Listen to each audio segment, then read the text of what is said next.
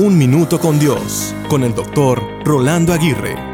La obediencia está relacionada con el acto de respetar, acatar y cumplir la voluntad de la autoridad o de quien manda. Según esta definición, este término se relaciona con una acción voluntaria. He allí el meollo del asunto. Muchas veces no queremos obedecer voluntariamente a las autoridades, a la ley o a estructuras que nos hacen ser obedientes involuntariamente. ¿Por qué? Porque nuestra voluntad muchas veces no desea someterse a nada ni a nadie. Por ejemplo, una de las frases que más escucho en el Día de las Madres cuando reciben un regalo de sus hijos es, pórtate bien y sé obediente. Ese es el mejor regalo que me puedes dar. Pero la obediencia tiene repercusiones muy hermosas y promesas que se cumplen inevitablemente, aunque muchas veces sea involuntaria. Sin embargo, cuando se practica como un sacrificio al ego, se convierte en la fortaleza más grande para alcanzar metas en todo ámbito en nuestra vida. La obediencia que cuenta es la que prestas día a día sacrificialmente.